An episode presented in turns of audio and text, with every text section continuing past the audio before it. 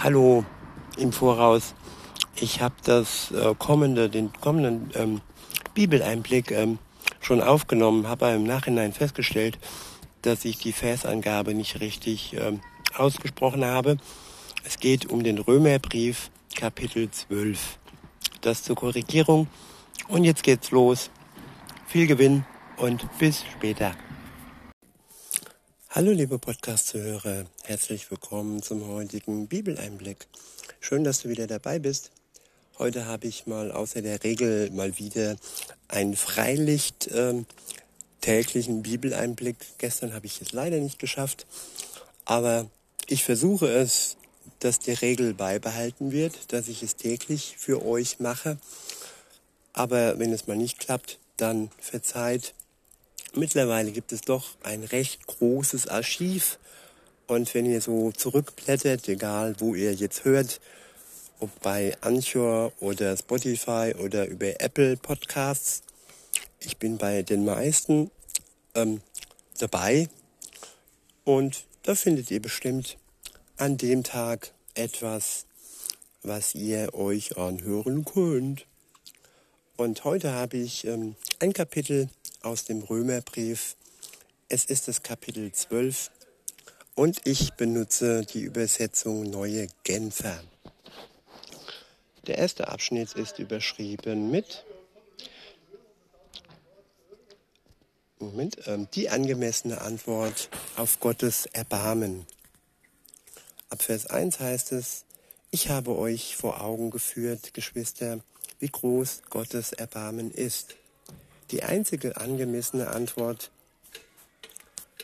darauf ist die, dass ihr euch mit eurem ganzen Leben zur Verfügung stellt und euch ihm als ein lebendiges und heiliges Opfer darbringt, an dem ihr Freude hat. Ja,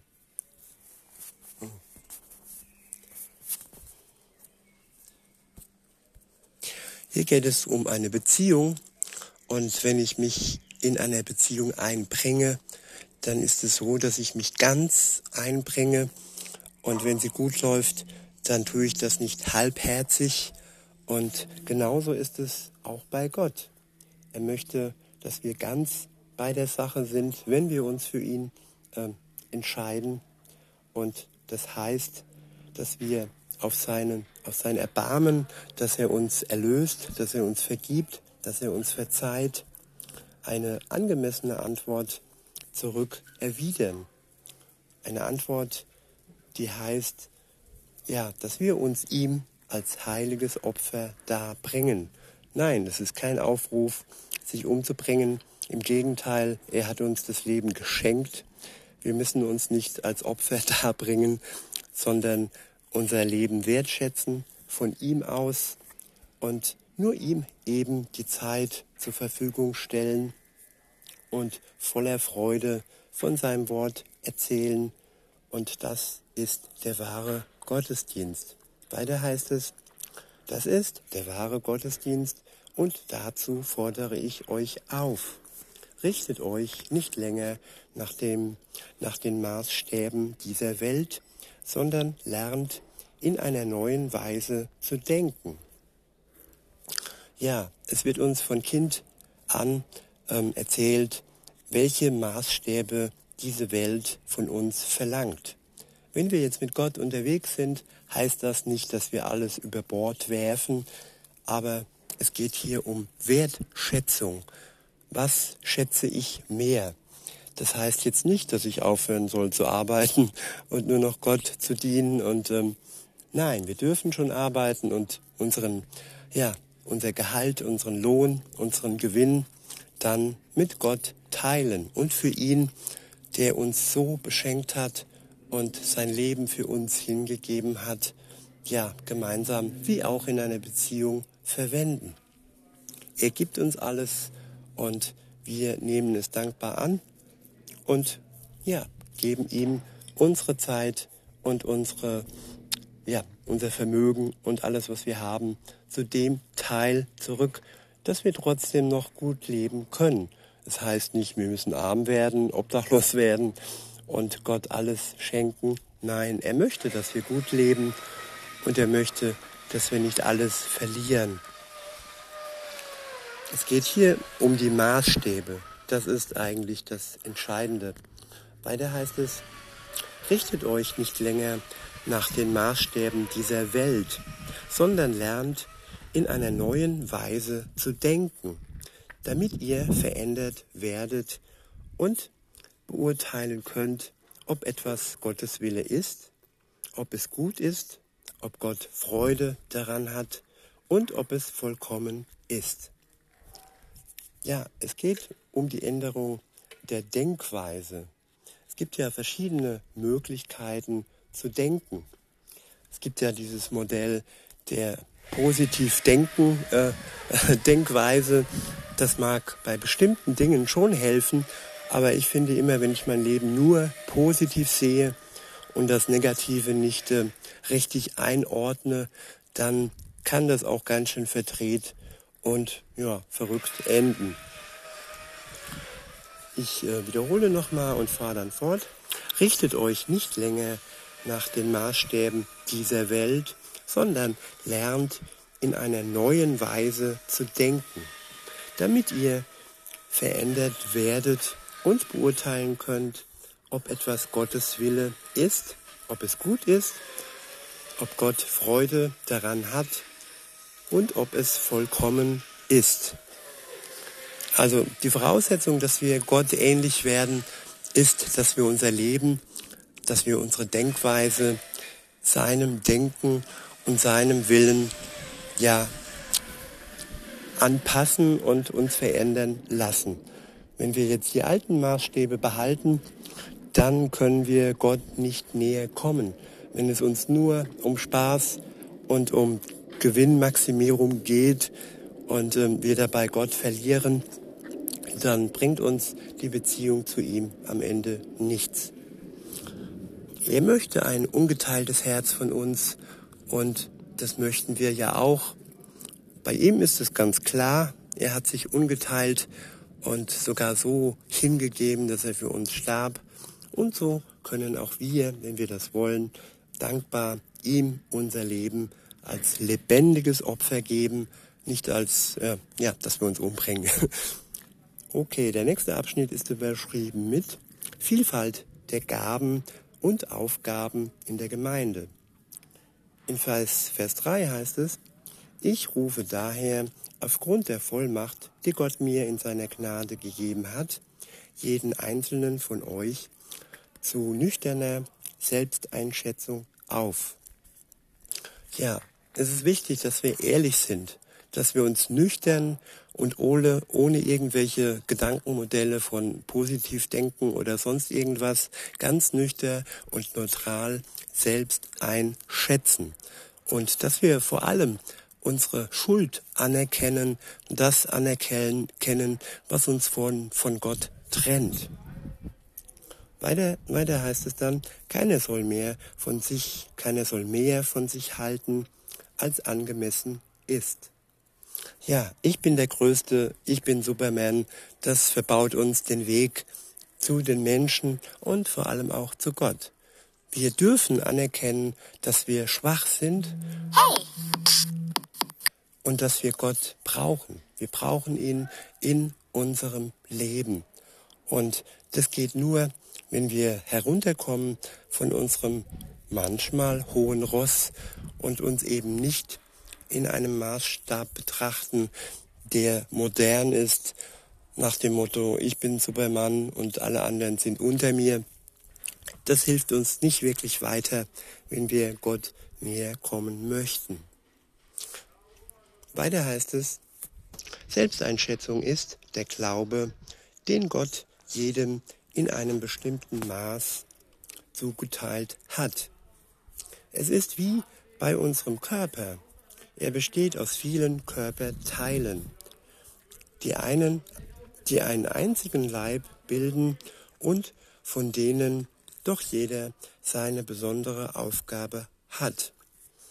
Ja, viele vergleichen sich immer und wenn man das Bild zur Hand nimmt, dass man sagt, oh, der eine ist Brain, also Gehirn, der andere ist Herz und ich bin nur der Mund. Und wenn man dann noch behauptet, ja, das Herz oder das Hirn ist mehr wert wie der Mund oder auch das Aussehen und ja, wir vergleichen uns immer wieder mit anderen und wertschätzen unsere Fähigkeiten oftmals nicht so, wie sie sind, nämlich kostbar und von Gott geschenkt. Jeder hat seinen Teil im gesamten Leib Gottes, den er erfüllen kann. Und in der Gemeinschaft der Gläubigen ähm, funktioniert das dann wie ein Team. Jeder unterstützt den anderen und tut das, wo der andere schwach ist und bereichert sich gegenseitig. Weiter heißt es, genauso sind wir alle, wie viele und wie unterschiedlich wir auch sein mögen, durch unsere Verbindung mit Christus ein Leib und wie die Glieder unseres Körpers sind wir einer auf den anderen angewiesen. Ja, das ist auch eine ganz moderne Ansichtsweise, dass man heutzutage sagt, ja, ich brauche den anderen nicht. Oder ja, alleinerziehend geht genauso gut wie in der Partnerschaft. Gut, das mag im Einzelfall sein, aber trotzdem brauchen wir Bereicherung. Trotzdem braucht jedes Kind einen Vater, eine Mutter. Und wir können nicht denken, dass wir immer im Leben alles ohne die Hilfe anderer und vor allem ohne Gottes Hilfe schaffen. Weiter heißt es, denn die Gaben, die Gott uns in seiner Gnade geschenkt hat, sind verschieden. Wenn jemand die Gabe des prophetischen Redens hat, ist es seine Aufgabe, sie in Übereinstimmung mit dem Glauben zu gebrauchen. Ja, und dieses Wort oder dieser Abschnitt in Übereinstimmung mit dem Glauben. Das ist hier besonders wichtig. Man kann zum Beispiel ja, kreativ begabt sein, dass man jetzt irgendwie äh, Lieder schreiben kann oder dass man ja musizieren kann oder was auch immer. Und man kann seine Gaben, die Gott uns geschenkt hat, und hier dieses Beispiel ist eines, die Prophetie, dass man in die Zukunft schauen kann. Aber ich finde, das Beispiel ist sogar sehr gut. Nämlich das eine ist äh, das Böse, nämlich Wahrsagerei, das Gott verabscheut. Und das andere ist, ja, wirklich ähm, prophetisch in die Zukunft zu schauen. Ich habe diese Gabe nicht, also ich kann da nicht mitreden. Aber jeder hat andere Gaben, jeder bekommt andere Gaben geschenkt.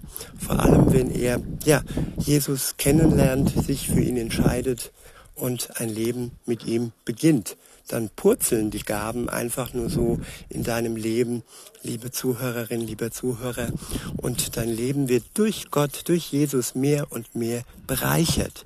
Auch durch die Dinge, durch die Gaben, die du dann von ihm geschenkt bekommst. Weiter heißt es, wenn jemand die Gabe hat, einen praktischen Dienst auszuüben, soll er diese Gabe einsetzen. Gut, ein praktischer Dienst, das heißt für mich Handwerker sein, praktisch begabt sein, was viele nicht so wertschätzen wie äh, ein Job als Banker oder sonst wo. Beides hat sein, seine ja, Berechtigung, aber der, der nur in Gänsefüßchen einen praktischen Dienst ausführt, ausübt, der ist genauso kostbar und der wird genauso gebraucht um alles am Laufen zu halten und um den Tag vorzubereiten, an dem Jesus wieder kommt. Weiter heißt es, wenn jemand die Gabe des, Lehren, des Lehrens hat, ist es seine Aufgabe zu lehren. Ja, wenn ich lehren kann, wenn ich anderen Wissen weitergeben kann, und hier geht es darum, Gottes Wort weiterzugeben, dann ist es wichtig, das Ganze in seinem Sinn, in seinem Willen weiterzugeben und zu seiner Lehre nichts hinzuzufügen und sich auch nicht ja abhängig zu machen. Man sollte immer gerade auch als Lehrer hinweisen, dass wir zusammen, jeder Einzelne mit dem Heiligen Geist, Gott kennenlernen können und dass Lehrer eben nicht ihre in Gänsefüßchen Schüler von ihnen abhängig machen. Weiter heißt es, wenn jemand die Gabe der Seelsorge hat, soll er anderen seelsorgerlich helfen. Wer anderen materiell unterstützt, soll es uneigennützig tun. Der eine kann gut reden, der eine kann gut zuhören und der andere schenkt gern, gibt dem anderen materielle Dinge und der soll dies uneigennützig tun.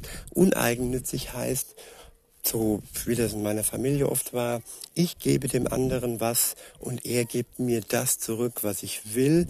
Das sogenannte eine Hand wäscht die andere Gesetz in Gänsefüßchen. Und das ist nicht immer das, was Gott möchte. Und ich denke, er, er will es überhaupt nicht, nämlich er möchte einen Geber, der eben nicht damit angibt, was er gibt.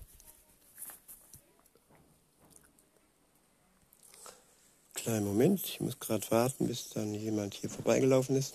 Ich bin ja Freiluft heute, habe ich gesagt. Ähm, weiter heißt es dann, wer für andere Verantwortung trägt, soll es nicht an der nötigen Hingabe fehlen lassen. Wer sich um die kümmert, die in Not sind, soll es mit fröhlichem Herzen tun. Ja, den anderen in ihrer Notlage mit fröhlichem Herzen helfen und nicht knauserig und nicht äh, mit schlechter, La schlechter Laune, sondern ja, den Menschen in Not wirklich das Bestmögliche geben, damit er ja aus seiner Notlage herauskommt. Und das Bestmögliche kann nur Gott geben und schenken. Und wenn wir dann ausgerüstet sind mit den Gaben und mit dem, was wir haben, dann können wir Menschen in Not helfen. Und das mit fröhlichem Herzen. Der nächste Abschnitt ist überschrieben mit das Leben in der Gemeinde, das Verhalten gegenüber Nichtchristen.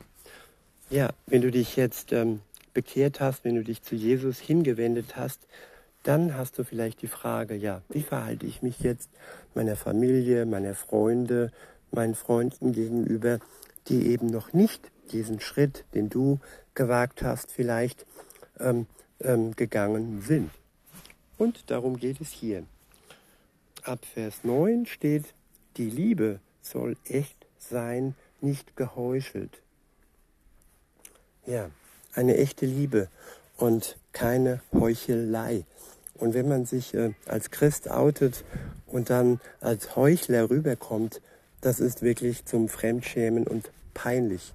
Und das heißt jetzt nicht, dass ich das noch nicht äh, getan habe, aber das heißt, dass jeder aufpassen muss, dass er wahrhaftig ist und nicht in diese Heuchelei-Schiene kommt. Weiter heißt es, verabscheut das Böse, haltet euch unbeirrbar an das Gute. Lasst im Umgang miteinander herzliche Liebe zum Ausdruck kommen. Ich wiederhole, verabscheut das Böse, haltet euch unbeirrbar an das Gute. Ja, es wird passieren, dass der Teufel versucht, uns in die Irre zu führen. Und wenn wir uns an Gottes Wort halten, dann können wir unbeirrbar an das Gute glauben und ihm ja, es festhalten. Der nächste Vers lautet, lasst im Umgang miteinander Herzlichkeit und geschwisterliche Liebe zum Ausdruck kommen. Ja, dass eben Nichtchristen an unserem, unserem Umgang sehen, dass wir miteinander herzlich sind und geschwisterliche Liebe zu dem anderen haben. Und weiter heißt es dann, übertrefft euch gegenseitig darin, einander Achtung zu erweisen. Ja, und da ist auch die Achtung gegenüber dem Nichtchristen gemeint. Also wir, wir dürfen nicht hochnäsig und überheblich äh, und ohne Achtung denen gegenüber äh, treten, die den Schritt noch nicht gewagt haben. Auch, auch hier heißt es, unsere Liebe, die wir von Gott geschenkt bekommen haben, sollte im Vordergrund im Umgang mit Nichtchristen stehen. Weiter heißt es in Vers 11, lasst in eurem Eifer nicht nach, sondern lasst das Feuer des Heiligen Geistes in euch immer stärker werden. Es ist oftmals so, dass wir am Anfang ja große Flamme äh, ja, uns entflammt sehen von Gott und dass wir aber diese Flamme nicht füttern und sie dann mehr und mehr erstickt und eben, dass wir nicht mehr Licht sein können für die Welt ohne Gott. Insofern ist es immer wichtig, dass wir unser Öl für die Flamme, für die Öllampe als Bild immer schön nachfüllen.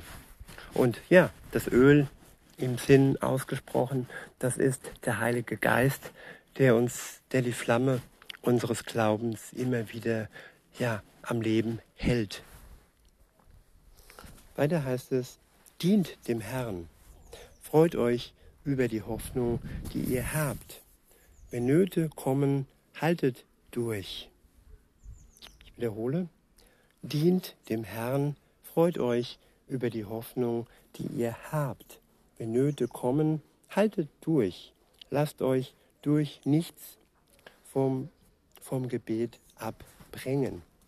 Jesus hat uns gedient. Er hat ähm, ja am letzten Abendmahl seinen Jüngern die Füße gewaschen. Das war ein Akt des Dienens. Er kam ihnen wirklich auf eine Art und Weise entgegen, die er als Gottes Sohn, als König der Könige nicht nötig gehabt hätte.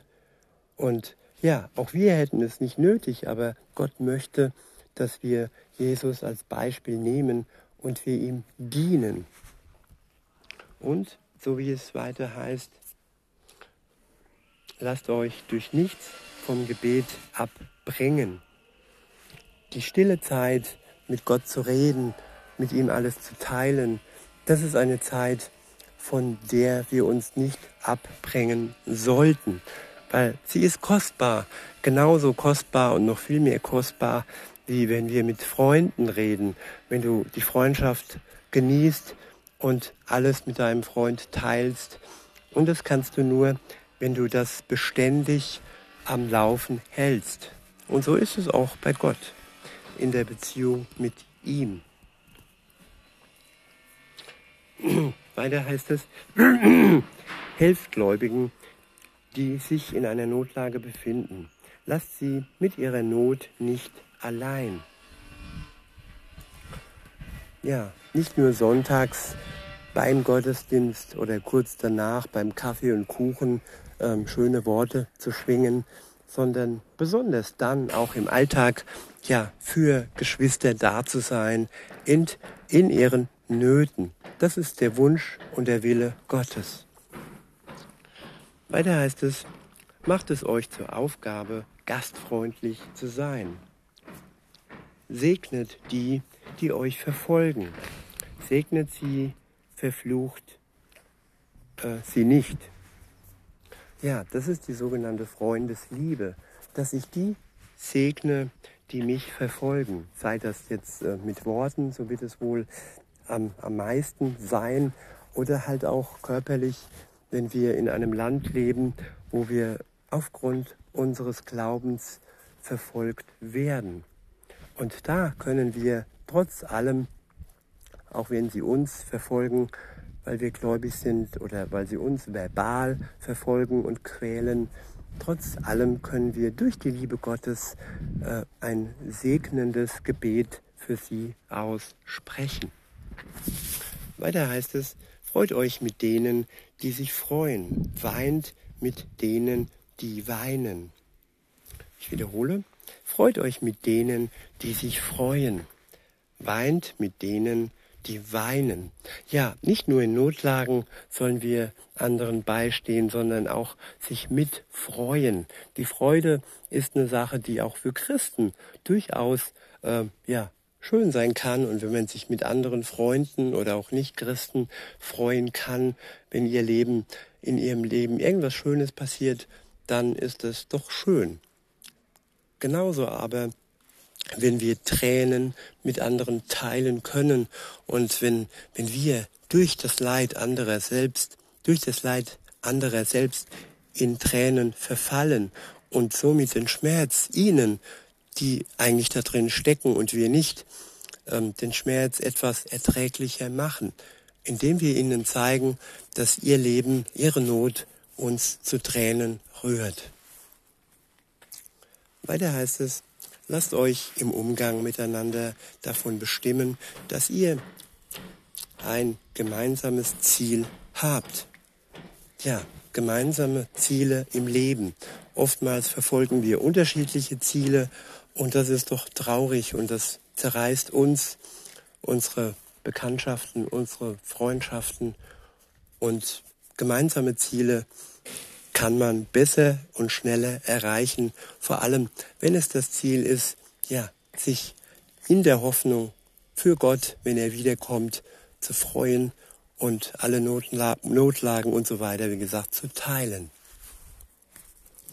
Weiter heißt es, seid nicht überheblich, sondern sucht die Gemeinschaft mit denen, die unscheinbar und unbedeutend sind. Ich wiederhole, seid nicht überheblich, sondern sucht die Gemeinschaft mit denen, die unscheinbar und unbedeutend sind.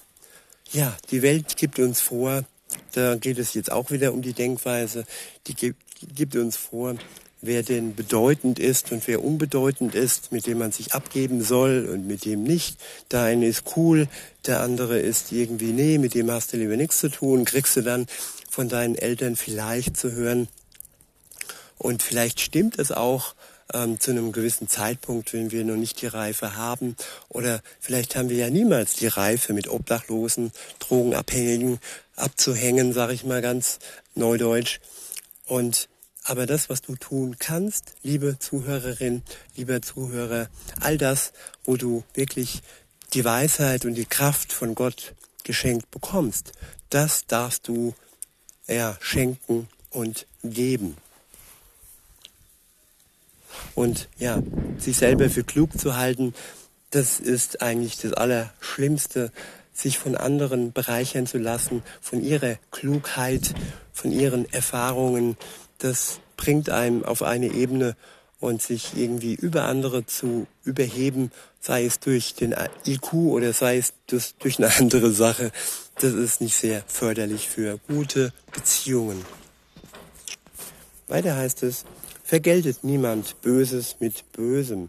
Bemüht euch um ein vorbildliches Verhalten gegenüber jedermann. Wenn es möglich ist und soweit es euch, soweit es an euch liegt, ähm, lebt mit allen Menschen in Frieden. Ja, ich finde, der letzte Teil ist wichtig, soweit es an uns liegt. Es gibt Christen, ähm, die versuchen auf Teufel komm raus, also ja nicht auf Teufel komm raus, raus, sondern eben verkrampft und verzwickt irgendwo Frieden zu erzwingen. Und manchmal ist es so, dass der andere, das Gegenüber, diesen Frieden eben nicht möchte. Und wenn wir ihm dann diesen Frieden aufzwingen wollen, dann ja, geben wir auch ein schlechtes Bild ab.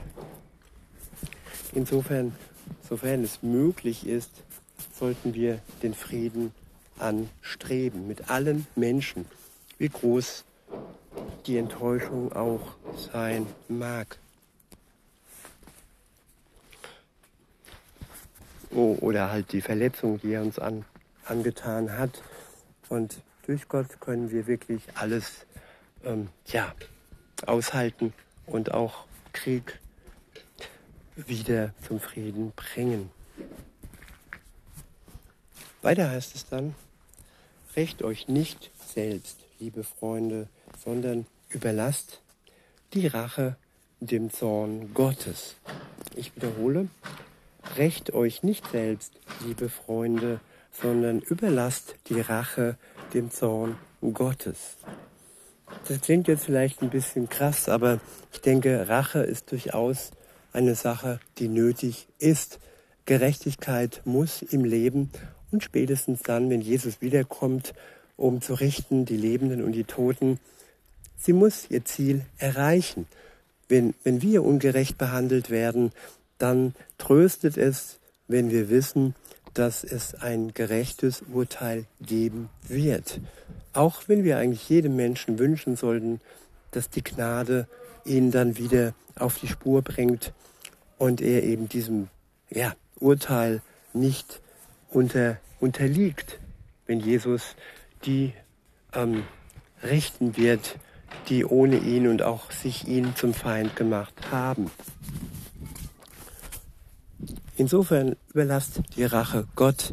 Er macht es richtig, er ist gerecht und was für uns gerecht ist, das ist noch lange nicht die Frage, ob das wirklich im Sinne Gottes ist und ob eben nicht schon längst vergeben wurde von Gott. Nur wir vielleicht noch irgendwie verkrampft an der Verletzung festhalten.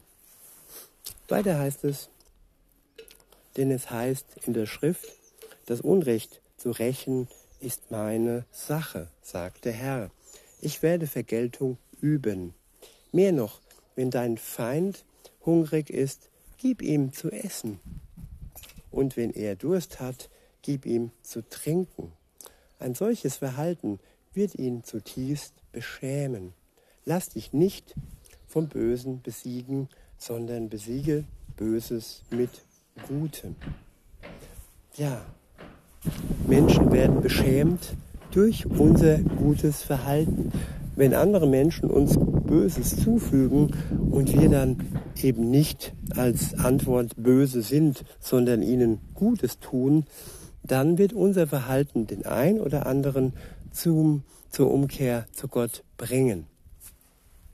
In diesem Sinne wünsche ich euch noch einen schönen Tag und sage bis denne.